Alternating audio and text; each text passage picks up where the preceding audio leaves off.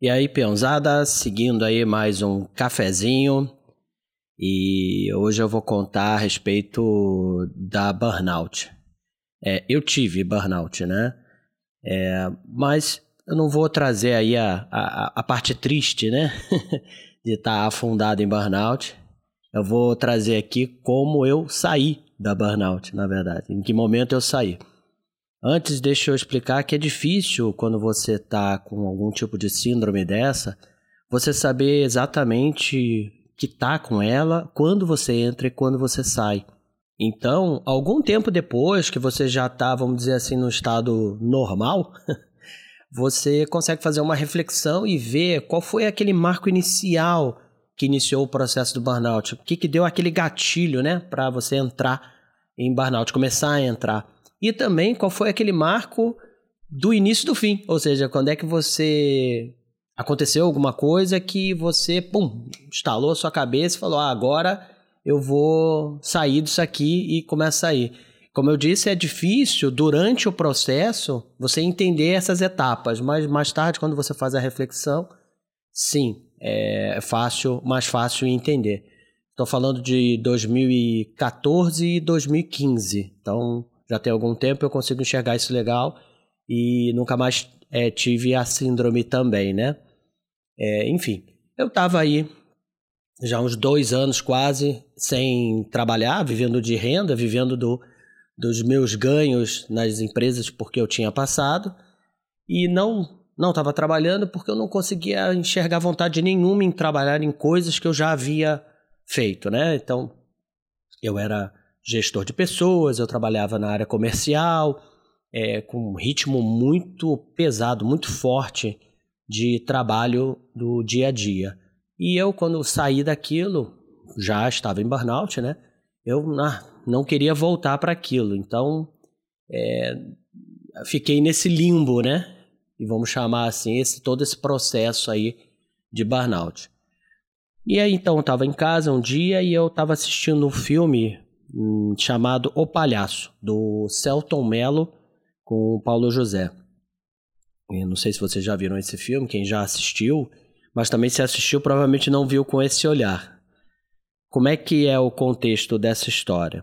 Eles são palhaços no circo, sendo que o Paulo José é um palhaço mais velho, pai do palhaço que é o Celton Mello, né? E eles têm um circo bem pobre, bem pobre, que viaja por interiores assim do Brasil, cidades também muito pobres e tal. E eles vão fazendo aquele, sabe, a, a mulher conga, a mulher barbada, essas coisas assim, sabe, o anão, é, um, tem um malabarista, um mágico e lá os dois palhaços, que era o momento auge da apresentação deles, era do circo, né? Era a apresentação do pai e filho palhaços, né? E enfim, e aí nessas viagens, viagens, viagens, não é dito claramente, mas você percebe que o Celton Mello começa a observar as pessoas mais ricas da cidade, né? Porque como eles viajavam cidades muito do interior, quase que todo mundo se conhecia e todo mundo ia ao circo quando ele aportava ali na cidade. Então ele começou a observar assim, o prefeito, o filho do prefeito, né? O maior fazendeiro do local, o maior empresário do local, e ver o tipo de carro que ele tinha, casa que ele morava, a mulher que ele tinha, o tipo de mulher que ele tinha. E você, como eu te disse, é tudo você vai percebendo pelo filme, não é dito claramente que ele está incomodado com aquilo, que ele olha para o circo dele, olha para o futuro dele e fala assim, cara, não, eu queria, eu queria isso aqui, né? Eu quero ter, como ele é mais novo, mais jovem, ele queria ganhar o mundo, vamos dizer assim, né? E ele viu que o circo ali não seria bem esse o caminho para ele chegar ali naquela, naqueles, naquelas metamodelos ali que ele estava vendo.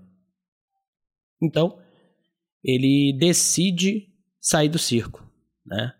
E ele fala, ah, eu quero conseguir outras coisas e tal. E fala pro pai dele. E o pai dele fica muito triste, mas muito triste. Fica bem depressivo. E o pai dele era tipo aquele palhaço alegre, assim, aquela pessoa super alegre o tempo todo. E ele fala assim, cara, eu quero sair, eu quero conquistar, eu quero estudar. E o pai dele não fica contra, né? Só fica triste.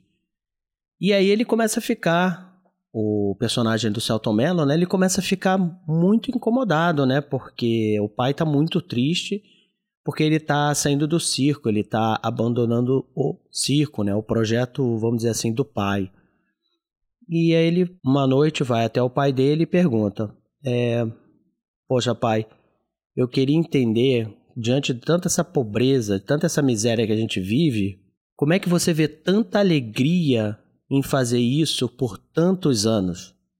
Aí o pai dele olha para ele e diz: Porque o rato come queijo, o gato bebe leite e eu sou palhaço.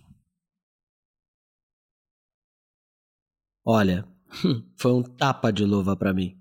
Na verdade, um soco de boxe, né, do Mike Tyson. Eu não tenho costume de ver filme de novo, bem raro, ou ficar voltando cenas de filme, né? E mas nesse dia eu voltei. Eu acho que eu voltei várias vezes e fiquei ali parado naquilo e pensei: meu Deus, o que que eu sou? O que que eu faço bem? O rato come queijo, o gato bebe leite e ele é palhaço. E eu sou o quê? E eu falei, cara, eu sou um cara de vendas. Eu sou um gestor comercial. Mas o que, que me incomoda? Na verdade, não me incomoda o que eu faço. Me incomoda hoje trabalhar pelo projeto dos outros. E nossa, eu demorei três anos para entender isso. Eu falei, cara, eu quero trabalhar no meu próprio projeto ou dentro de áreas que eu me identifique mais. E aí eu fui para a área da educação ou área da tecnologia. E no mesmo dia eu comecei a mandar meu currículo e no dia seguinte eu fui chamado para uma entrevista e na semana seguinte eu era gerente da escola que um ano depois eu era dono. É isso aí, peãozada. Essa história me me mexe de uma maneira diferente das demais. Ela é mais impactante para mim. E agradeço aí a audiência. É, seguimos para os próximos episódios. É, muito obrigado mesmo por vocês estarem comigo até aqui. Grande abraço, mão na massa, peãozada!